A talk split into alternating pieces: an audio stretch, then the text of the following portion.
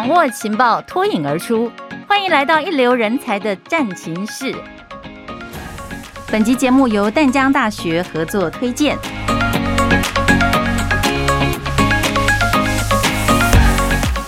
嗨，朋友们，你好，欢迎收听《人才战情室》，我是彭云芳。今天人才战情室聊什么呢？当然聊人才了。这是一个人才不断流动的时代，全球人才在国际间快速的移动。不仅是就业当中的人才是这样子的，还在培育当中、还在就读当中的未来人才更是如此。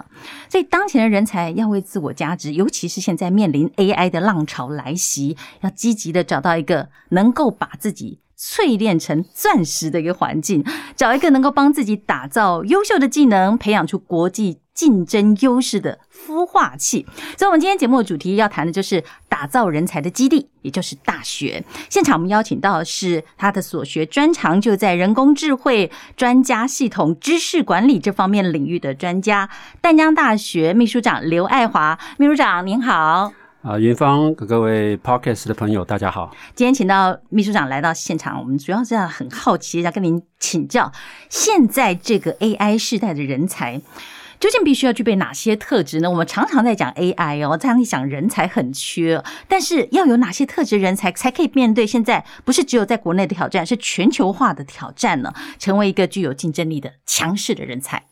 是我们以前呢、啊，常问我的学生啊，你们知道？毕业以后要找到好的工作，那最重要的是什么呢？嗯，啊，耳熟能详，我们就可以听到说，哎呦，资讯，嗯，跟英文都要很好。那个时候当然只要会操作电脑，然后英文也很流利，那再加上自己的专业呢，几乎就是无往不利的。嗯，很厉害了。所以，我们今天进入 AI 时代的时候呢，到底是什么能力最重要呢？嗯，那我认为啊，无论哪一个时代，啊，能够掌握趋势的。也就是能够洞悉未来啊，是最重要的。嗯，嘿，如果你今天在各方面的才华呢都很好，是可是呢，你不能够掌握科技发展或者是社会的脉动，那你走在错的道路上面，是那一切的努力啊，我觉得啊，优势都无法发挥的非常充分的。嗯，所以呢，在丹江大学呢，我们有一个叫做未来学，未来学，对，我们是一个通识必修，是，所以我们所有同学都会接受未来学的一个。这个教育是将上些什么课呢？对，有关于未来学是一个很深的学问哦。所以，我们今天呢是 AI 好当红，所以我们在这方面当然要能够跟上脚步啊，嗯、去了解啊，能够运用到 AI 呢，让自己啦可以完成更多更复杂以前啊都很难轻易做到的事情。例如什么？好，譬如说呃，影像辨识啊，啊，天气预测、医疗诊断这些以前呢啊。都是很难做非常精准的，现在 AI 都能够做得更好。是，那当然这一些都是 AI 工程师啊才能够很轻易的办到了啊。嗯、但是一般人呢，就只需要知道说，哎，能够如何取得这些服务啊，并且呢，能够灵活的运用这些服务，就能够取得机先的啊。譬如说呢，AI 可以帮你做理财投资，嗯啊，提升获利哈、啊，或者呢，它可以提供心理的智商服务，啊，嗯、或者也可以给你呃。购物的建议等等啊，所以啊，还有很多手边的软体啊，其实也都有 AI 的功能。嗯，啊，那像我自己很喜欢用的一个一种植物辨识软体哦，我也很喜欢。他给他照张相呢，哈是，他就告诉你，哎，这是什么花，这是什么树？哎。哎，这是以前做不到的，没错没错。所以只要能够熟练的运用这些强大的 AI 软体呢，就已经在个人的生活学习上面呢，就占到了优势。是好，那这些都是在操作的层次上面来讲的。是好，那如果在更高的层面上，那我们呢就应该要能够了解 AI 的基本原理了。嗯，好，为什么 AI 可以做到这些都这些事情？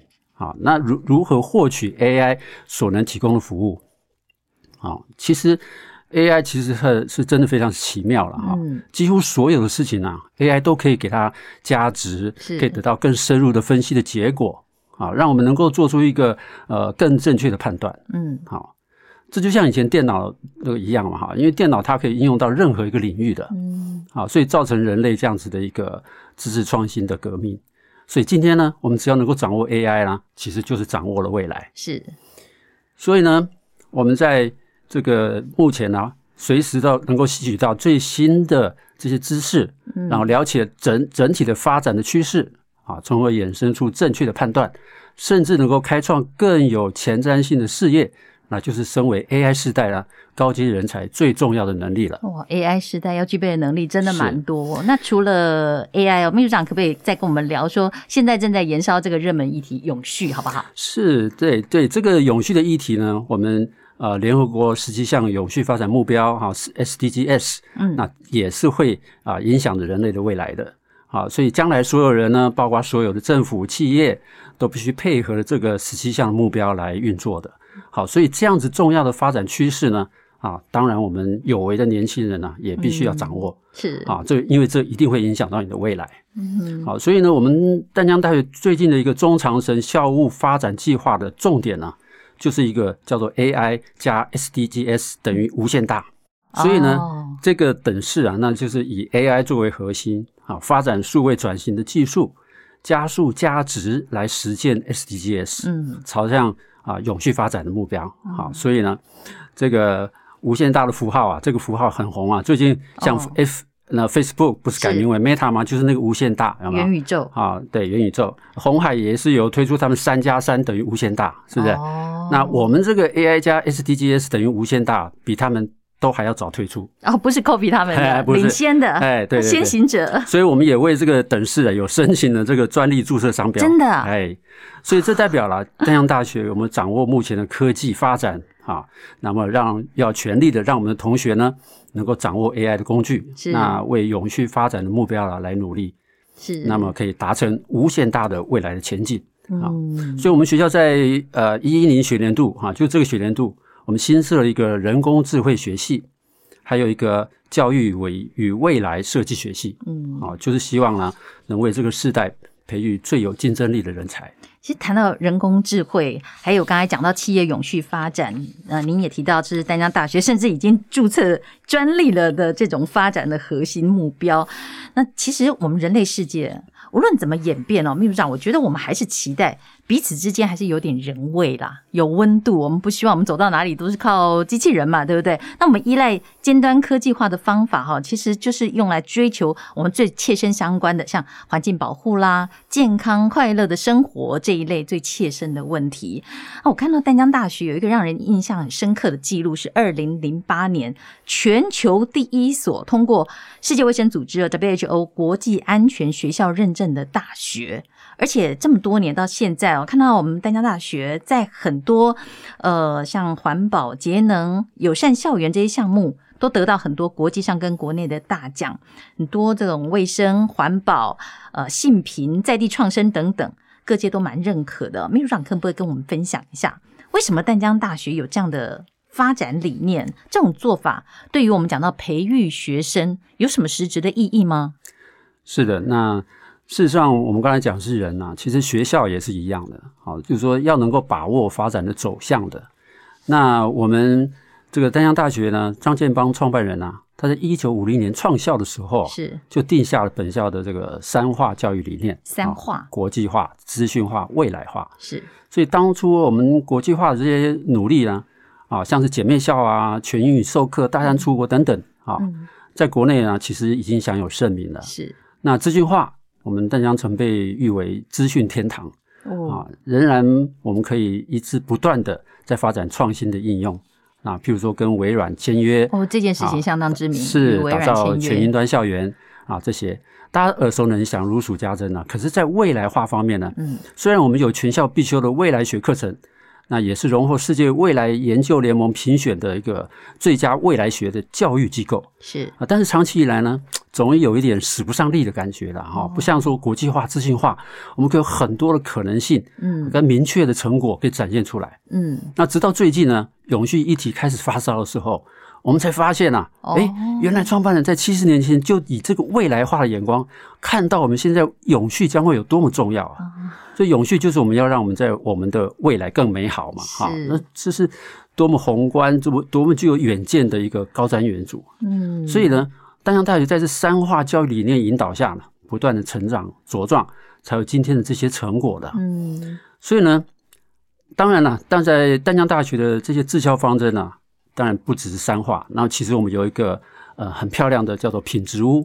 品质屋。那这个品质屋呢，是根据本校这个宫灯教室啊的一个样子啊所画出来的，很漂亮。是啊，有有兴趣的话呢，可以上网 Google 一下淡淡江品质屋，朋友们可以 Google 一下。那我们刚刚讲到学生哦，讲到人才，最近几年来，全台大学其实都面临少子化的冲击，因为学生人数真的是来源减少，那学校怎么办呢？哈，就要更强大了，才能够吸引学生来，尤其要吸引到是优秀的学生来选读嘛。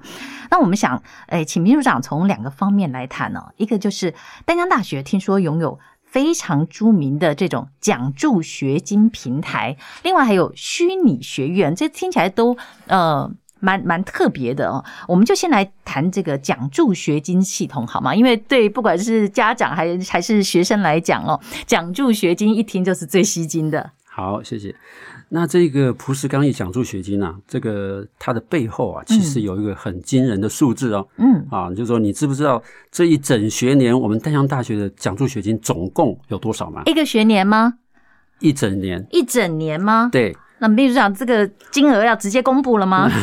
我们 Podcast 应该有几百万、几千万吧？对，大家可以猜猜看。错，总额呢有超过两亿元。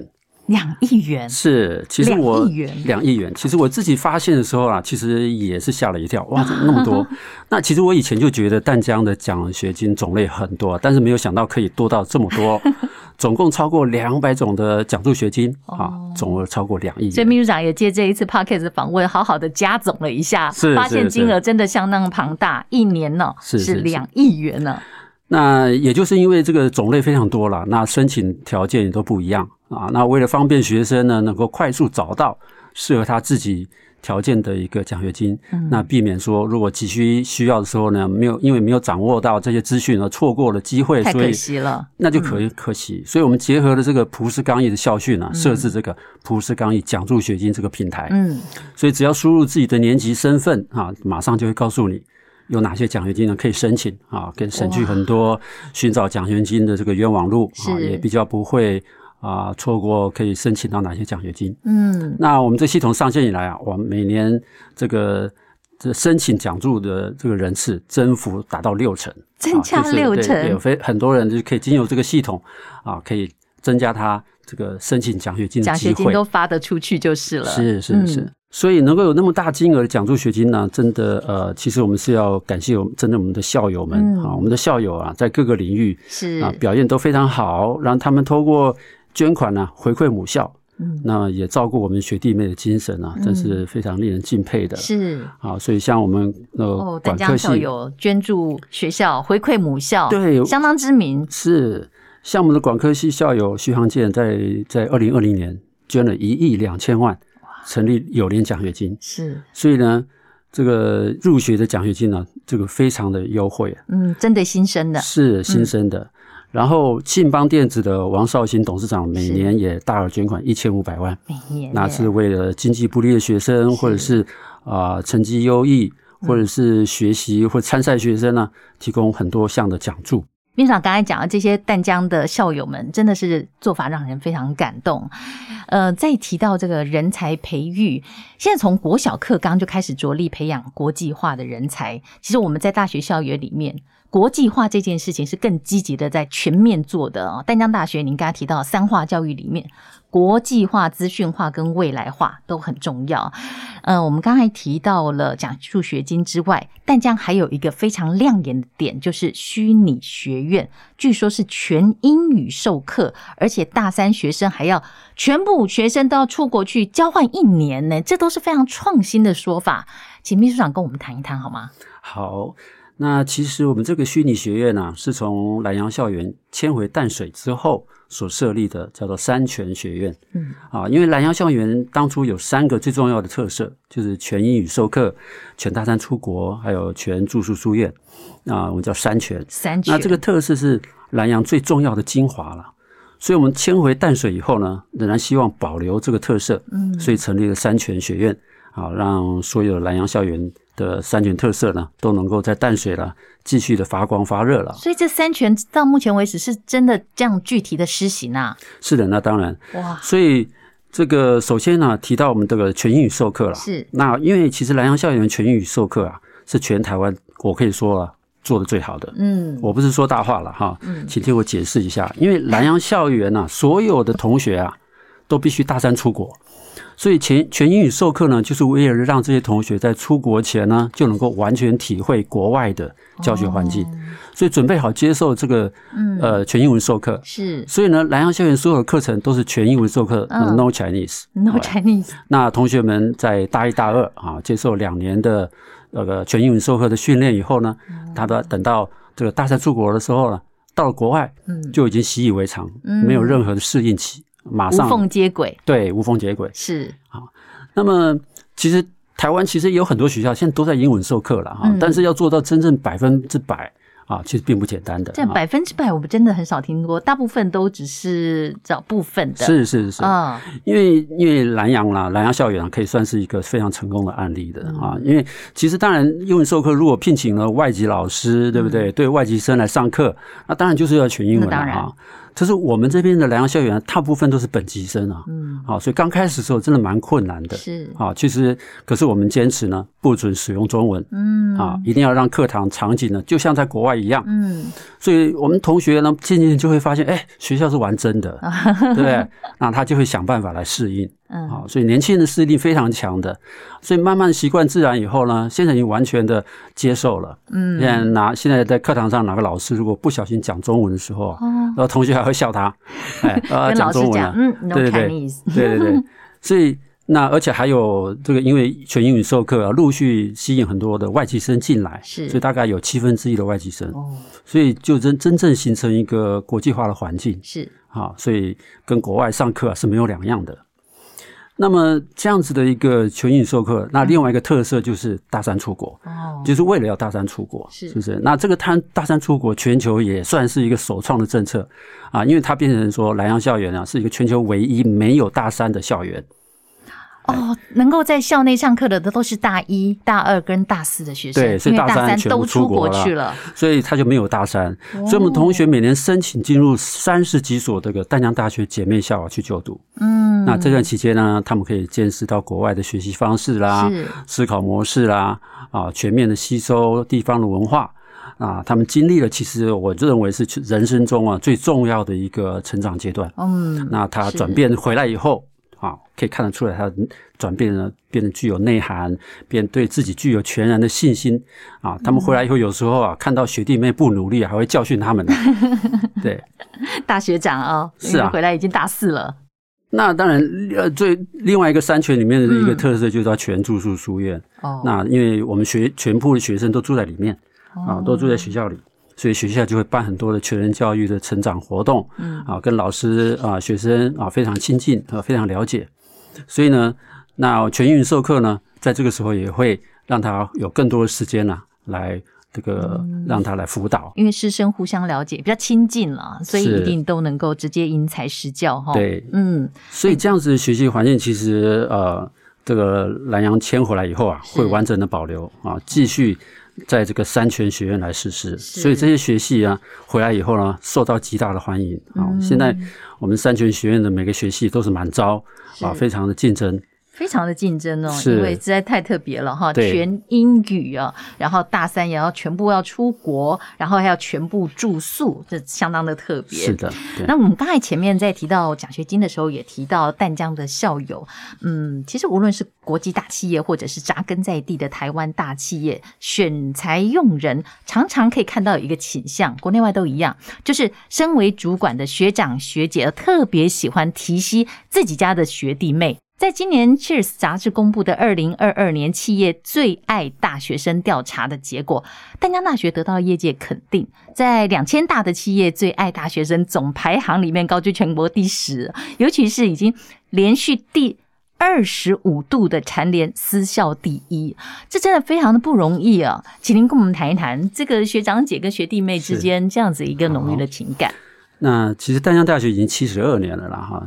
哦，七十二年了。那是最近呢，这个在各种评比呢，呃，都是表现非常好。那不是不仅是在国内的评比了哈，国外的评比，像那个 U.S. News and World Report，嗯，啊，那个美国新闻跟世界报道，是，还有这个世界大学的网络排名呢，也都是失效第一的。还有上一次那个 Elsevier 啊，从全世界七百万名科学家选出啊，排名前百分之二的科学家，是。那淡江的人数呢，也是失效第一。嗯、那么在这一次的确实的杂志调查呢，是比较特别，是啊，已经连续二十五年失效第一了。那那真真的是不容易的。是的，所以全国的排名呢，啊，其实呢，大部分也都在第七、第八左右啊。那最近两年排到第十啊，因为中山跟。啊，中央啊，这两年呢，这几年大幅的进步了哈，嗯、所以淡江被挤到第十了。嗯，但是因为中央也是我的母校了哈，所以我也是 啊，与有荣焉了哈。秘书长 是那。但是，就说二十五年呢、啊，其实很多人都问我问题，问问我这个问题：为什么能连续二十五年私校第一呢？啊，这个企业最爱呢？嗯、所以，当当然这个原因呢、啊，牵扯很广的很多层面哈、啊。是，但我自己的观察呢，我觉得有下列几点可能的原因是啊。第一个，淡江老师啊，教学非常认真。是哦，那你你可能就会问了，那其他学校老师就不认真了？当然也不是这个意思。学校的环境是会互相影响的，是。啊，所以一个新的老师进入一个学校，那看到学校对各方面都很认真严谨啊，看到每位老师都很战战兢兢准备他的教学，嗯，自然会被影响，是，是希望能够跟上脚步的。嗯，还有呢，淡江是全台湾呐、啊，也许你也不晓得，我们是第一所实施教学评量的学校。哇，这个老师压力很大啊，对，嗯，自我期许会很高啊，没错。一九六六年就已经开始做这些这件事情。一九六六，对，那是台湾第一所。那所以呢，这样子也会给老师很多压力啊，必须要认真教学的。所以呢。当老师的评量如果分数低于四点二的时候，哈、嗯，那因为是六分量表嘛，哈，所以那这个老师呢就会被提出来检讨的。六分量表里面低于四点二要被检讨了。对，甚至要接受辅接受辅导。哎，对对对对。但是这种老师在整体良性发展之下呢，啊，这种老师已经很少。老师都要追求的不是不是那个呃对五五颗星呢，是要满级分才行。是，所以每一次我们在那个校务评鉴的时候呢，呃，有时候经常会有。评审委员来问：哎，为什么整个淡江七八百名老师啊，只有个位数老师评鉴不好嘞？嗯，那是不是评鉴有问题了？是不是？那我我就说，我又觉得很冤枉。那的确是全体老师都很努力付出的结果啊。是，怎么会被拿出来检讨呢？对不对？因为我们学校的这个评鉴也是很认真在在办的。秘书长打抱不平了。对，所以学校老师表现好呢，学校应该要被嘉许嘛，对不对？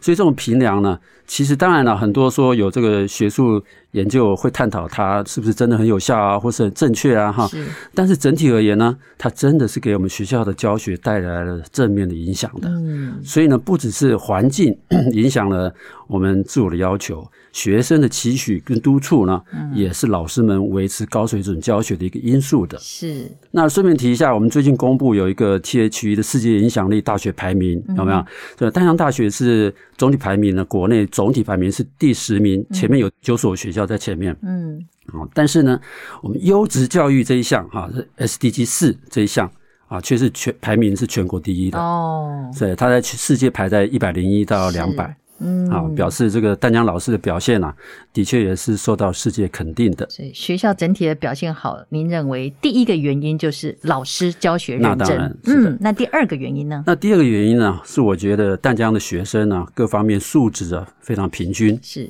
啊，那我不是讲说功课最好啊，因为论成绩可能比不上台城新交了哈。但是呢，丹阳学生有个特质啊，就是平均数值很整齐。嗯，他不见得功课最好。但是他的人品呐，好，或者才华啦、创造力等等，却不会输给别人的。嗯，啊，也就是说，台淡江的学生呢，可塑性很强。啊，经由学校的培育，他可以被塑造成为啊有能力、有责任感，哈，也可以被委以重任的啊这种企业的重要干部。跟社会的算是中间的分子的，嗯，是，所以学长姐也很清楚，学弟妹都有这样子的可塑性，所以当然爱用了。那当然，嗯，那第三个原因呢，我认为是社团活动非常的强，哦，是。啊，那个你会那个知道说学校里面呢，随时都会有很多啊，嗯、以学生成长啊学习为目的的活动。是，那当然每个学校都有举办活动了哈，但我们都知道淡江社团很强嘛哈，但是呢。淡江比较特别的一点啊，就是叫做社团必修哦，社团必修课程啊。对，每一个同学呢，在大四毕业前都要修这个社团必修的课哦。所以呢，这个课呢，我们有入门课程啊，然后带你来认认识社团。那毕业前呢，至少要参加活动，社团活动有三次。那那而且必须要执行活动至少一次，嗯，啊，透过这些认证以后，他可以体验啊，我们参加课外活动的好处，嗯，那么，所以这样子的这个同学呢，对于啊成为企业最爱呢，是有很多，我觉得是有很大的帮助的，是因为人际关系也好，团体的互动也好，是的，是。所以有连续二十五年失效第一呢，都是所有淡江人呢，他在努力工作，贡献所长，啊，成为公司最重要的人力资源，啊，所以最最后呢才会被看见，是被肯定的。是，这个真的是哦，要整个这个毕业大军进到社会里面哦，确实是要经得起考验才行。那企业既然如此的爱用淡江人，那现在又值这种用人恐急之际哦，我们人才战情室一直在谈到就是缺人呐、啊，很急，那恐怕就根本。就等不及，等学生毕业，赶快先抢吧啊！产学合作啦，提供实习机会、试用机会等等，有没有这种现象？是有的啊，因为其实淡江跟产业界合作本来就很多了，很彻底的。是，那每个学期都有很多前往企业实习的机会呢，或者是跟企业合作开课啦，或者说进行研究呢，这些案例。嗯那二零一四年呢，从我们同时还曾经呢，跟两百家企业一起同时的签约啊，组成产学联盟啊。哦，所以现在现在又碰到这种企业征才那种那种大量征才，没错。那学校当然是啊，我们卯足全力了，要为企业提供丹江最好的人才。嗯，那我们今年三月在丹江举办了一个呃叫做呃就业博览会，是啊，是新北首场的。啊，那共九十四家厂商啊，四千八百个职缺，比去年真的是大幅增加。嗯，啊，所以看得出来了，今年企业对人才的需求啊，的确是非常的殷切的，恨不得把毕业生全部搬到自己公司去。嗯，是的。那最近呢，又有很多的企业集团呢，像那个 Amazon，或者是英业达啊、人保、润泰哈、金城资讯、联华电子等等啊，还有台湾中油等等。纷纷都有来函呢，希望能够提供职缺的资讯。是啊，那希望大四或大硕二同学呢，前往来应征啊，或者是参加企业的长期的实习计划。哦，那如果表现优良呢，就可以留下来。像我自己知道说，我们那个机械系就有一个，就有两位硕士班同学，是他就就学的时在学的时候呢，他就在信邦电子啊实习了一年。哦，那因为表现很好。毕业以后呢，直接任职呢，现在担任这个信邦的这个自动化部门的工程师，完全不用经过求职的阶段了，是是，就直接就被被实习的时候就已经被认证了，嗯，真认证了，没错，邀请录用了。是那像最近的这个成立新的这个 AI 创智学院跟人工智慧学系。那也是好消息不断啊！嗯、那那个像那个汉可国际的董事长陈阳渊校友啊，是他资助工学院跟 AI 创智学院有家家境清寒呐，或是表现优良，都可以鼓励到这个汉可来实习。嗯，那最近也是跟金城资讯、华硕云端哈这些呢，都有签订这个呃合作的备忘录啊，希望在这个 AI 的技术跨领域里面呢、啊，能够来合作。那么。不只是我们跟企业界有很多的这个合作了哈，其实我们自己校内师长也自己也是很努力的。嗯啊，那我们这个希望能够啊提供更多这个产学产业界合作嘛，所以我们上周就办了一个叫做呃淡江大学二零二二的这个研发高峰会。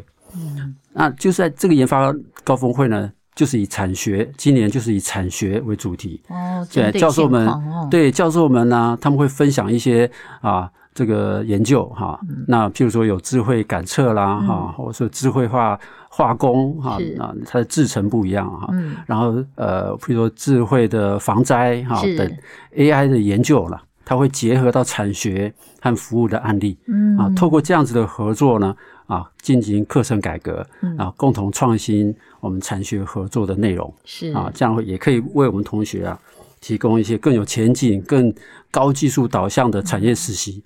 跟就业的机会，这是完全紧扣着时代的需求。是的，那学生毕业现在好像都还不还来不及毕业啊，现在在硕一的时候或者是在大四的时候哦，已经是企业抢才，直接就录用了。这实在是呃，真的让所有毕业的淡江人应该也会觉得相当的引以为荣啊。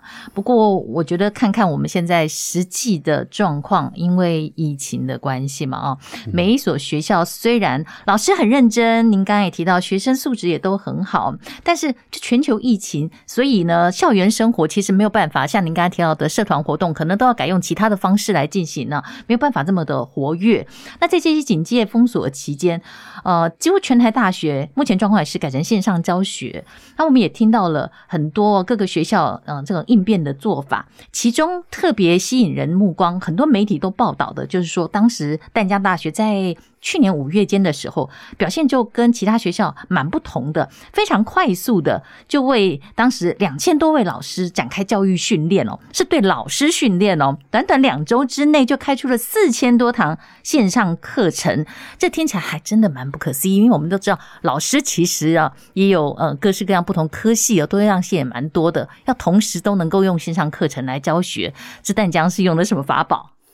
啊，因为呃，资讯化其实淡江是三化之一啊。哦，对，刚才提到三化。所以呢，我们这样长期的建设之下，啊，淡江的资讯环境啊，可以是非常可以说非常完备的啦。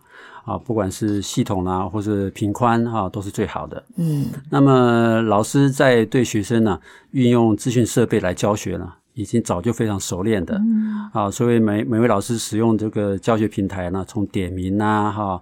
教材啊，考试啊，哈，课堂互动，甚甚至评分，哈，都可以用电脑网络呢，有效率的完成的。嗯，所以同学们上课的时候呢，其实现在用手机啊、笔电、平板、哦、啊，他们及时下载这些教材，到做笔记、交作业啊，都完全在线上都可以完成。嗯，这是淡江已经是很平常的日常了啊，已经是日常了。那但是因为这个我们师生本来就有这样资讯的素养了，嗯、所以这是疫情之前呢、啊，我们很幸运的又跟我们的长期的合作伙伴啊，台湾微软啊，是又跟签约啊，要建设一个全台第一个全云端的校园。全云端啊，是，所以在微软的这样子支持之下呢，哈，这个远距教学软体啊，这个 MS Teams。发挥了很大的功效。嗯，啊，我记得那个时候呢，疫情爆发的时候啊，嗯，正值开学前夕啊，哦，很多陆生一下子回不来，对不对？那我们那时候呢，都是用 MS Teams 和这个微软横跨两岸，它这个超宽频的网络连线呢，是让所有的学生啊，他都能够远距的方式啊，顺畅的来学习，不会断线。对，没有错。所以呢。那当然，我们资讯处呢也是及时有开了很多的训练，让所有的老师能够熟练这套系统。嗯、那那同时，他们也很快速的，也很重要，要把所有的师生账号啊，嗯，都建立在这个 MS Team 上面，是啊，这样才能够圆满的提供所有课程呢，顺利的完成远距授课。嗯，那其实我们很有信心了哈。哦，淡江的这个远距授课啊，不管是不管是它的呃涵盖度啦，哈，我是完成度或者是学习效果。都是首屈一指的。您刚提到微软，其实微软公司哦，大力的一直跟淡江大学合作，然后校内当然了也持续的努力。现在您刚才讲到这个全云端的成果 确实非凡了。这个全云端实际上到底怎么运用啊？比如学生他怎么参与，老师怎么参与啊？好，那。有关于这个全云端校园啊，那到底能够做哪些事情？当然大家都很关心的了哈。那我找几个重要的内容，大家参考一下哈。首先呢，在我们学校的校务行政上面啊，我们现在有很多的这个资讯系统了，已经上云了啊。所以我们说上云啊，就是。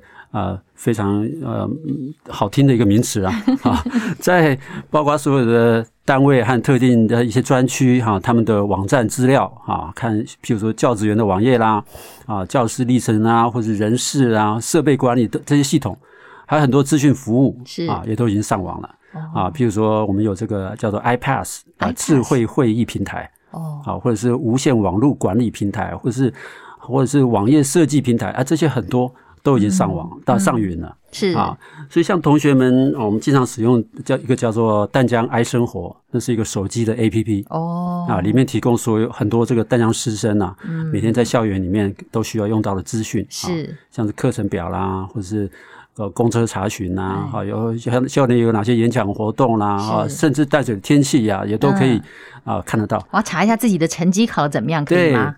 也可以啊，是可以的。那这些都已经转移到了 A 系的这个云端上面去了哦。啊，所以那这样的话，它会有更大的容量跟更快的速度，嗯，让大家的生活呢可以更方便啊。那么 AI 呢？AI 呢？那当然了，我们 AI 放进这个系统里面，那当一定是少不了的。哦、那像我们有很多的智慧型的系统，嗯，啊，像这个我们有一个叫做 Smart Pass，啊，叫做 Planning Advising for Student Success，叫做 Pass，、哦、叫做智慧化的学生学习成效咨询平台。嗯，那这个学习成效呢，就是说希望依据学习的这个同学的这个参与的数据啊，来找出很多的特征，来建构学习预警机制。所以学生如果说有哪些学习上面出现了一些警警告的时候呢，我们老师马上可以发现，啊，所以这个老师对学生呢可以进行课业辅导啦，或者是掌握学生的表现等等，啊，这个智慧型的一个啊学生的一个预警系统。而且我们现在学校也有一个叫做 Smart Pay，哦，你们也有自己的收付平台啊？自己的收付平台，那我们是全国第一所了哈，悠游付可以上线的学校，是，那也是我们学校自行开发的，那提供。提供我们学生学学校很多啊三十多项啊便利的缴费服务，嗯。啊变成一个无现金的校园啊，希望。哦，所以呢，那呃我们的这个宿舍也有，我们可以用 AI 这个宿舍的这个智慧型的管理，嗯。啊这个智慧型的管理它的门禁啊，还有车牌辨识啊啊，然后车辆技术等等啊，提供多元的一个管理。是。那像我们这一次啊，我们 AI 这个淡江在疫情期间呢，使用这个 Azure 快速的就建置了各楼管入口的 QR code 实名制，嗯，好，还有叫做体温监测系统。哦，这是一定要的。对，所以我们不是说我们没有用用这个政府提供的啦，因为我们希望说掌握我们自己的资料嘛，哈、嗯，所以我们每一个那个这个楼管的平这个入口，我们都需要先扫描。那像这样子的扫描的这个系统呢，那个很快的，我们就建立起来了。嗯，那以前的话呢，在没有几没有这个呃几个月或几年啊，可能是建设不出来的。嗯，是说实在哦，刚才提到这么多这种能够呃呃。无纸化的啊，数位化的啊，云端协作的跟自动化的，全部都一起推出，是很不容易。我们也很期待，等到疫情可以减轻以后，学生就快快乐乐的重回校园啊，职场的工作人大家也安安心心的工作。那至于现在哦，秘书长，我们已经建置了这么多这个云端系统，所有东西都上云了，那未来呢，还要继续使用吗？是不是还有更大开拓跟升级的空间？有没有一些想象？是是是，当然，我们云端服务啊，它很重要的一点啊，就是它这个弹性扩充的能力啊。当你需求变大的时候呢，它就可以很快的提供你足够的运算的能量。那如果是需求变少了，那你也可以相对的缩减，所以不需要在机构里面呢啊，这个来购置大量的设备，也不需要担心说你将来如果需求下降的时候呢，会有太多啊闲置浪费的成本。其实现在全世界有数百个啊这种大型的 data center 是啊，所以我们台湾现在有好几个了。所以每个数据中心呢，它都有上百万台的电脑在里面，嗯，那提供大量的运算服务啊。是，所以我们现在所购买的呢，就不再是设备了啊，我们自己不买，而是买的是运算的服务哦。啊，所以这样就不会我们学校我们机我们自己的机构呢，就不会有设备呃老旧了啦，或者是闲置的问题。是，那。至于说未来的话，在云端啊，它的应运用啊，只会增不会减的。确实，就像只会增不会减。是，就像电脑的运用啊，它是全面性的哈，它没有止境的。那云端呢？而且因为它门槛比较低啊，哦啊，但不需要购买很多高级的设备啊，就可以做到很多呃强大的运算。嗯啊，所以还还有很多的服务。不用最高的预算，但是有可能有最快的速度出来。是，所以，所以，所以它的普及率啊，只会更高的。那升级的空间呢？那么，当然，它以后怎么样升级呢？当然就是啊，看你有没有想去做而已啊。因为我们微软其实已经承诺了，那将来呢，我们的这个 data center，我们微软的 data center 这个盖好以后，会让淡江优先进驻啊啊。这个 data center，那里面呢，你要做什么事情啊？其实靠，只是看你自己有没有想到去做而已。啊，譬如说，我们以后会做一个叫做 smart tel，就是 Technology Enhanced Language Learning，就是为了打造智慧化的语言学习环境。啊，我们用这个智慧眼镜啊，和这个实境的这个头头盔等等设备啊，基础建设呢啊，应用这个智慧化的科技啦。变成变成一种沉浸式的语言学习环境，嗯啊，那跟像跟日文系、英文系啊，他们都有共同合作。那那当然也可以用于其他的场域了，做这种教学更活泼一些。是是。那我们的家长经常也会问学校一些问题，所以我们有推出这个服务机器人啊。那么就是说。可以回答一些知识啊，生活的对话等等，智能的主题。是他们都不休息的，对，他嗯，连最低工时都不需要的，没错，对对对。是。那秘书长请教您呢？我们既然做了这么多这种可以呃减少碳排的措施，有没有算过我们使用云端服务可以减少多少碳排放？是，那当然，因为我们现在这个。进行视讯会议啊，我们的缴费开缴费单啊，或者是无纸化啦，哈，数位签到，那这些。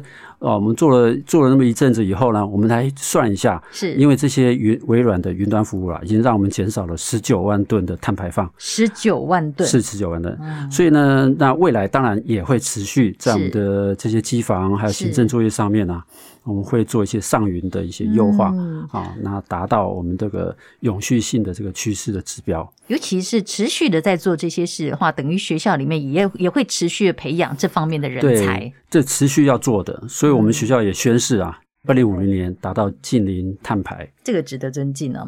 今天我们既然那么难得的请到了 AI 专家在现场啊，所以再请秘书长跟大家给我们指引一下好了。现在产业既然进入了 AI 的时代哦，嗯，可不可以简单说，就是说机器人？他们可以执行的任务越来越多，也越来越好，甚至远超过人类可以做到的。那我们到底怎么样才可以当机器人的主人而不被取代？你知道很多电影里面都演哦，我们都被取代了，对不对？那你给学生还有各各行各业我们的听众工作朋友们嘛，大家一点建议好不好？好，是的，当然那个科技越来越进步了哈。那当然这些，但是这些科技啊。都需要妥善的去使用它的，是啊，像我们以前发明的火药、是电力、电脑，都为人类带来很多的进步跟方便啊。但是呢，它当然同时也有很多的危险性啊。嗯，就像是有一匹骏马，你如果想要去驾驭它的话呢，那你如果懂，它可以带你在原野上啊，嗯，来奔驰。而且可以成为白马王子哦。是，但是，但如果不懂不按马性的话呢，你会摔得很惨的。没错。所以，能不能成为 AI 的主人啊，完全由自己来决定的。嗯。啊，就好像好像电脑一样，很多人呢驾驭电脑啊，那创造更多的呃财富啦或成就。但有些人呢，却无法跟上了。他经常说他啊，我这个电脑我是白痴啊。哦。那成为被操控或转控控制的对象。嗯。是不是？所以今天的 AI 呢，它真的是很厉害的啊，就像电脑一样啊，它可以用在任何的工作上面的。